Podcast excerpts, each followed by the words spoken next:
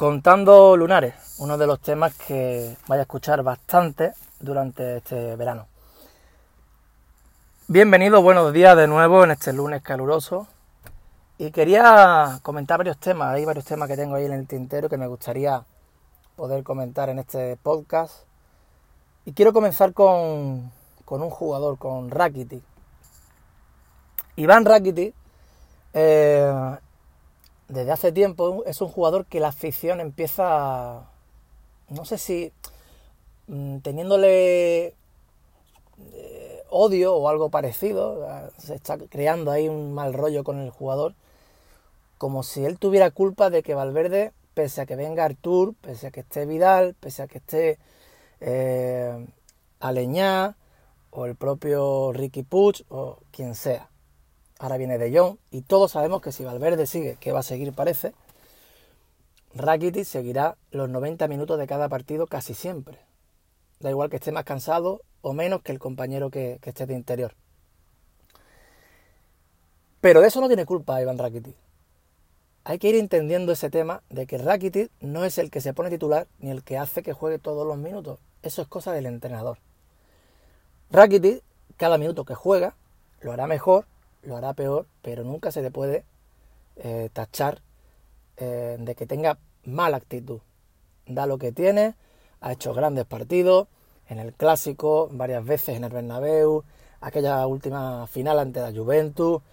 Rakitic es un jugador que ha dado un grandísimo rendimiento, pero que, eh, sobre todo este año, de tanto, tanto, tanto utilizarlo Valverde, ha creado esa atmósfera contra él en la, en la afición, para mi punto de vista, injusta. ¿Qué pasa? Que ahora, eh, tras la eliminación que tuvimos del Liverpool, tras el martes, eh, caemos de Europa y un día después o dos días después, no sé exactamente cuándo, eh, está en la feria, se fotografía y bueno, ¿para qué queremos más, no? Para colmo, eh, un grupo de Voice of Noise se presenta en su casa de noche y decía la prensa, Mundo Deportivo, Sport, decían, bueno, pero la, conversación entre los Boisos y, y Rakitic ha sido tranquila. Vamos a ver. ¿Quiénes son esa gente para personarse en una casa de una familia a molestar, a pedir explicaciones de qué? Estamos sacando las cosas de quicio.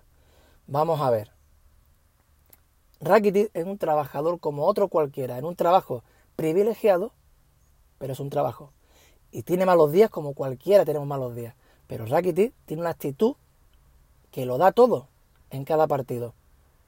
Caen eliminados y llega a casa y al día siguiente, cuando sea, coge su mujer, sus niños y se van en familia a disfrutar de la feria.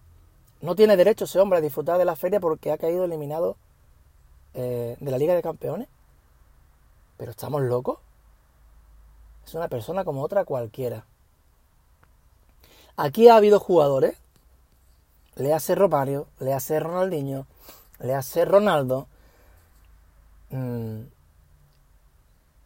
que después de una derrota, no es que se hayan ido al día siguiente a una feria con su familia, no. Esa misma noche se han ido de discoteca hasta las tantas de la noche y no ha pasado nada. Aquí se nos llena la boca de hablar de Ronaldinho, se nos llena la boca de hablar de Ronaldo, se nos llena la boca de hablar de Romario o de Dani Alves. Dani Alves, que hayamos eliminado hoy y mañana salía en un vídeo saltando en la cama con un ukelele cantando música brasileña. Y no pasaba nada. Y no pasaba nada. Un Dani Alves, ahora que lo digo, que me da la sensación de que si ahora mismo lo fichásemos, seguiría siendo titular. Eso sí que es triste. Pero eso es para otro tema. La cuestión es, ¿quién se cree esa gente para ir a la casa de Rakitic a molestar? Lamentable. Y gente que se sorprende de que ayer cuando Rakitic sale del campo se le aplauda. ¿Por qué no se le va a aplaudir? ¿Por qué no van a aplaudir a Rakitic? Ha tenido gestos con el club. ¿Qué es lo que ha hecho Rakitic? esforzarse cada vez que pueda hasta que ya lleva la lengua arrastrándola por el suelo, culpa de su entrenador. Y decir por activa y por pasiva que quiere jugar en el Barça. Eso es lo que ha hecho Rakitic. ningunear todas las ofertas del resto de los equipos. ¿Eso es lo que ha hecho Rakitic mal? ¿Eso está mal?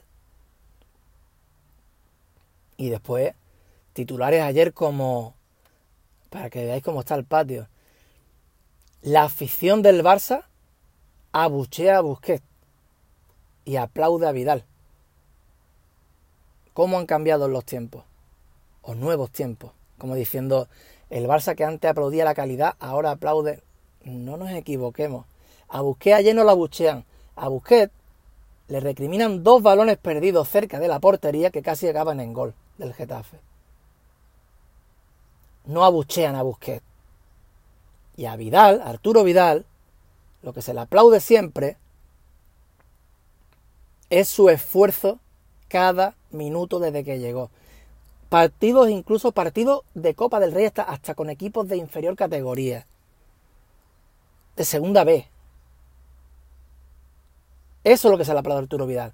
La gente no es que ya menosprecie la calidad, es que lo que no aguanta es gente que venga a arrastrarse por el campo, a llevárselo calentito sin hacer nada por el equipo, sin sudar la camiseta. Eso es lo que ya la gente no aguanta. Pero la gente tiene como máximo ídolo a Messi, que destaca por la calidad. Aplaude a rabiar a Artur, que destaca por la calidad. Así que no seamos eh, demagogos y ventajistas hablando gilipolleces, con perdón. La gente está muy quemada de que venga un Andrés Gómez con 22 años y se diga que es que la gente es, mm, ha destrozado a Andrés Gómez. No. Andrés Gómez viene al Barcelona y con un metro noventa que mide casi, no se lleva ni un solo balón cuerpo a cuerpo. No pelea un solo balón. Iba andando por el campo. Y después se sorprendía de que la gente le dijese cosas. Igual que pasa con Coutinho. Que por otro lado, cuando sale en videomarcador y el, el speaker empieza a decir el 11, si ya pitas a Coutinho en el 11, correcto. Pero que te pegues todo el partido pitando a tu jugador cada vez que toca la pelota, ahí ya sé que no estoy de acuerdo. Que finalmente acabó en aplausos, pero se pegaron toda la primera parte pitando a Coutinho. El toque se da en videomarcador, no hace falta tampoco ir pitando cada vez que tocaba el balón. Pero que, por otro lado, comprendo que la gente esté ya harta de este tipo de jugadores y que aplauda a los que se dejan la piel como el chileno Arturo Vidal. Hay una cosa que me tiene totalmente sorprendido y es la mella, la mella que hace al final la prensa en todos nosotros y me meto y salve ser que pueda, ¿no? Estamos a punto de ganar un doblete, un doblete yo no sé cuántos dobletes habremos hecho en la historia, pero no muchos. ¿eh? Un doblete que cuando lo hizo el Atlético de Madrid mm, se le caían las lágrimas de emoción. Un doblete que no es nada fácil conseguir. El Real Madrid, ganando solo la Copa del Rey, aquella que tiró y pisoteó el autobús, que se le cayó a, a Sergio Ramos, hicieron una rúa impresionante por una Copa del Rey. Y estoy viendo que por un doblete o sin doblete de la liga. O no se va a hacer rúa, o va a ser la rúa más triste de la historia. Porque la prensa nos ha metido en la cabeza que si no ganamos la Champions, que llevamos cinco en toda la historia, que si no ganamos la Champions, la temporada es un fracaso. El Madrid a 18 puntos, eliminado por el Ajax en casa, que le cascaron cuatro goles. Eliminado en Copa por el Barça, con un 0-3 en tu campo. Y tú escuchas la prensa, tú escuchas Radio Marca, el mismo día, un día antes de, jugar contra, contra el, el Liverpool la ida, el Barcelona, y pongo Radio Marca para escuchar la previa del partido y se pegan toda la tarde hablando de Brahim los inicios de Brahim, el barrio de Brahim, quién descubrió a Brahim. Un equipo que está destrozado este año. Pero sale Brahim, pues nos metemos con Brahim. Pasamos absolutamente de la Champions del Barça. Ganamos al Liverpool 3 a 0 y ese mismo día que ganamos al Liverpool le pasa a Casillas lo que le ocurre. Le pasa eso a Casilla, totalmente triste, ese susto que se llevó. Y al día siguiente, con un 3 a 0 del Barça al Liverpool, vuelvo a poner Radio Marca por la mañana y digo, bueno, hablarán de Casillas, pero empezarán después a hablar del Barcelona. Empiezan a hablar de Casillas, entrevistan a un médico del corazón, digo, bueno, vale, se puede tomar como algo normal. Entrevistan a un segundo médico del corazón, a un tercer médico del corazón, que todos dicen lo mismo. Y cuando ya acaba, hablan 10 minutos del Barça y se acabó. Se acabó la mañana Radio Marca. Yo no sé la edad que tenéis, algunos que me estáis escuchando, no sé si alguno habrá escuchado, habrá tenido la oportunidad de ver en su día Estudio Estadio cuando antes se dedicaban simplemente a, transmitir eh, los goles de la jornada, a repetir los goles de la jornada y las mejores ocasiones. Ahora, aparte de eso, hacen tertulia y hacen unas encuestas que no sé si la habréis visto, que las encuestas son lo más lamentable que se haya visto en la vida.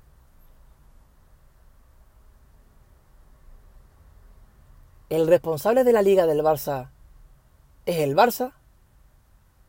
¿Messi o el Bar? Ese tipo de preguntas. Han hecho cosas como ¿Merecía el Barça pasar contra el Madrid la Copa del Rey? Y como salía el porcentaje altísimo de que sí lo merecía, han quitado la encuesta y la han vuelto a repetir con otras palabras. A ver si sale lo que ellos quieren. Tenemos un chiringuito, ahí que es lo peor que hay. Mm, yo no he visto cosa igual. Con un pedrerol. Que si Messi marca un gol, por ejemplo, marca un gol contra el Betis, un golazo tremendo, aparece uno en el chiringuito diciendo aquel gol de Raúl Bravo para ningunear el gol de Messi. Marca un gol al Villarreal y dice que se ha agachado Bonera. Marca un golazo de falta al, al Liverpool y dicen que es que sale José Luis Sánchez, que no sé qué tipo de patología tiene, que coge y viene con una foto desde otro ángulo que no es el que ve Messi y dice es que la barrera estaba súper mal colocada. Han dejado todo el espacio a, Messi. Un gol de 30 metros a la escuadra. Y ese día que tú ves un 3 a 0 y dices, voy a ver el chiringuito para ver cosas del, del, Barça, a ver qué hablan del partido, pues hablan de la barrera, que estaba mal colocada, la, la victoria la ningunean, la pasan como si fuera una cosa sin ningún tipo de interés, hablan de los pitos a Coutinho, que es lo que le interesa, el, fin. Y una vez que eso pasa, pues ya, de nuevo, el futuro ilusionante de Madrid. Azar ha hecho un guiño, Pogba ha hecho otro guiño, el futuro que tienen Vinicius, Brahim, y todo está fenomenal. Que tú acabas de ver el programa y dices tú, yo estoy en el mismo mundo que esta gente. Claro, en el momento que en la vuelta pierden, ahí están esperándolo, están esperando al Barça y a Messi, igual que hicieron con Guardiola, van esperando una derrota, no van a ganar siempre, eso no lo hace, no lo hacía ni Michael Jordan con su Bull, pierden y ahí sale Edu Aguirre para poder ganarse otro viajito a Dubai pagado por Cristiano o estar con ellos en, en San Valentín para pagarse los favorcitos de cobrarse los favorcitos de, de Cristiano vuelve a decir que Messi desaparece, que no es lo mismo que Cristiano cuando es un torneo del caos, que tal, que cual. Cuando Messi ha dejado a Jordi Alba y a Suárez solo ante el portero. Pero Cristiano apareció porque en el partido de vuelta contra el Laya marcó un gol de córner ensayado. Ya está. Eso es aparecer. Es lamentable la prensa que tenemos cogen a 10 madridistas, lo ponen en un plato, ponen al Lobo Carrasco, a Soria con su teatro y demás, a cuatro así del supuestamente del Barça, pero qué más da que haya tres del Barça y 10 del Madrid, si el que pone eh, el argumento del programa es Pedrerol. Se va a hablar de lo que él quiera. Y punto. Y si Cristiano mete un gol de chilena, viene un tío a estudiar la medida del salto y si pudiera ser eh, el de un atleta de Olimpiada. Pero si Messi marca un golazo de falta, es que Bonera, si lo vemos desde este punto, Bonera se ha asustado del balón o es que el del Liverpool no ha sabido colocar la barrera. Y van haciendo mella, y van haciendo mella, y van haciendo mella. Y hablan de triplete, que es el triplete, porque el triplete, como si fuera una obligación ganar el triplete. El Madrid no lo ha ganado en su vida. ¿Qué obligación hay? Ha ganado el Barça dos veces en su historia. Hay muy pocos equipos que la han podido conseguir.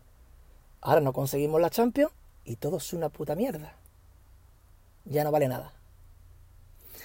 A ver, cuando yo hablo de, del cambio de entrenador, lo digo más por la sensación, porque me gustaría ver otro fútbol, porque los aficionados no nos llevamos ni los títulos ni el dinero, nos llevamos lo que vemos. Lo que se nos queda en la retina es el fútbol que vemos. Y creo que no estamos muy contentos con eso. Pero si hablamos de los datos, las estadísticas, Valverde ha hecho dos pedazos de año. Es así. En fin, esta es la. Bueno, en Gol TV, eh, en 4, lo hacen más sutil, pero también lo hacen. Eh, ¿Qué vamos a decir de Susana Guas y compañía? Es lamentable, lamentable. Marca en portada. Si lo Barça gana la, la eliminatoria, sale en un trocito y a lo mejor sale militado en portada que se ha hecho un tatuaje. Pero si caemos, batacazo y crisis, Valverde contra las cuerdas, portada. Y marca se define como el diario de todas las aficiones. Sport por lo menos no se esconde, Sport es siempre con el Barça, su lema. Cosa que también es mentira, pero bueno. Porque hablando del Sport, que es un periódico ridículo, incluso Gafe es como el roncero de, de los barcelonistas, Sport critica todo lo que sea del Barça mientras que esté Bartomeu, porque Sport es de la porta. Se ganaba la exclusiva peloteando a la porta. Igual que el mundo deportivo, se gana la exclusiva de Bartomeu peloteando a Bartomeu y diciendo que nunca pasa nada.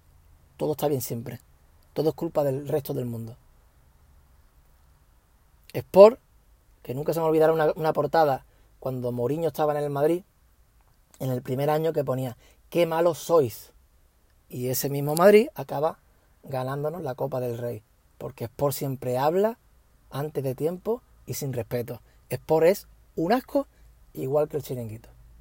Lo que pasa es que Sport y Mundo Deportivo solo lo consumen los barcelonistas y pocos, mientras que la sexta, Mega, eh, Antena 3, 4, Gol, Estudio Estadio, la primera cadena, Teledeporte en este caso, son nacionales.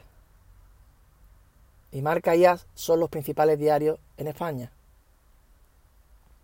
Y cuando dicen, cuando Marca, por ejemplo, dice de hacer fuerza por un tema, el balón de oro, por ejemplo, como le den por Modri o le den por el jugador que sea, no digo que vaya a ser balón de oro por ese motivo, pero como la fuerza que hace marca, no la hace mundo deportivo y el sport. ¿Qué pasa? Que tanto, tanto, tanto a diario nos han metido en la cabeza que el triplete era la obligación, que estamos todos sin ganas de nada. Yo sé que son las formas con las que hemos perdido la Champions. No solo el haber caído eliminado, sino cómo hemos caído. Pero de haber sido eh, por resultados normales, estaríamos casi igual. No igual, pero casi igual. Tristes porque hemos perdido la Champions y el doblete es un fracaso. En fin, esto es lo que tenemos. Además, lo peor es que cala tanto que la gente acaba creyéndose lo que van diciendo, en Sudamérica incluso, si no tienen a Lieberman, por si no llega del todo, ahí está Lieberman para que, y algunos más, para que acabe de calar. Y estamos en eso. Contracorriente absolutamente. En fin, eh, durante el día haré otro podcast de otro tema, pero quería dejar claro lo de la prensa y lo del tema de, de Muy buenos días.